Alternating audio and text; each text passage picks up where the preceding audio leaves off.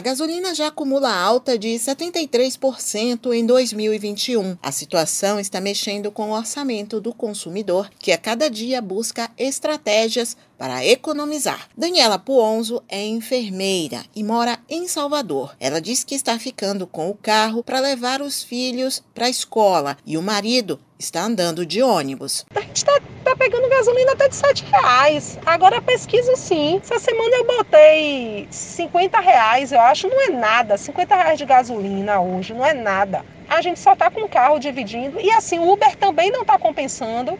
A gente está usando muito é, um ônibus. A cada vez que o combustível sobe, o consumidor se assusta e começa a fazer cálculos para saber como vai administrar os custos. Daniela Puonzo afirma que não sabe o que está motivando a alta dos preços. E esta é a realidade da maioria dos consumidores. Eu sei que tudo aumenta, o mercado aumentou um absurdo. Por quê? Porque a gasolina é, aumentou. Então, isso eu sei te dizer, mas o porquê, por que a gasolina aumentou, eu não sei te dizer. Diante dos aumentos constantes no preço da gasolina, o ICMS, Imposto sobre Circulação de Mercadorias e Serviços, ganhou fama, porque em vários espaços surgiu o discurso de que o ICMS seria o responsável pelo preço do combustível para o consumidor final. Quem entende de economia diz que não é bem assim. O economista Antônio de Carvalho explica como funciona a composição dos preços dos combustíveis. O combustível ele sai da Petrobras a um custo relativamente baixo, diga-se de passagem. Ao chegar nas distribuidoras, que é feita a mistura e para fazer a distribuição aos postos de gasolina, as redes né, de varejo de atendimento direto ao público, é que são adicionados os tributos pela primeira vez. E aí é que é complicado, porque também não é pelo preço de custo da distribuidora, é pela média de preço de uma pesquisa feita pela Agência Nacional do Petróleo a cada 15 dias. Então isso significa que se os postos de combustíveis no estado da Bahia, por exemplo, estão praticando preços mais altos, essa média vai ser sempre mais alta e uma média mais alta, uma base de cálculo mais alta, mais impostos combustível mais caro.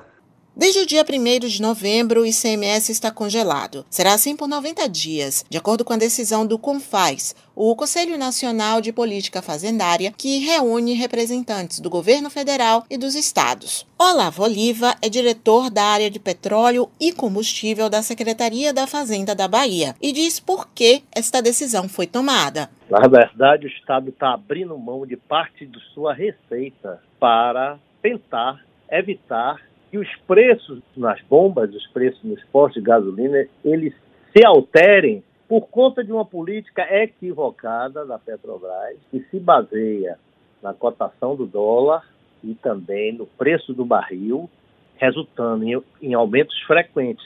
E os governadores sensibilizados com essa questão, já que o ICMS também incide sobre o preço final de bomba, resolveram congelar esses preços sobre os quais incide a alíquota do imposto durante três meses. Olavo Oliva alerta que se a Petrobras promover novos aumentos, a situação piora para o consumidor final, mesmo com o ICMS congelado. Ele acredita que a solução para o problema da composição do preço final depende de vários agentes públicos. Passa necessariamente por uma união conjunta de vários agentes envolvidos na formação do preço. A Petrobras os governos estaduais, tentando também uma redução na alíquota do ICMS, as prefeituras também devem, estar envolvidas, porque recebem os repasses constitucionais previstos na incidência do ICMS, quando os estados arrecadam têm que repassar para os municípios 25% da sua receita,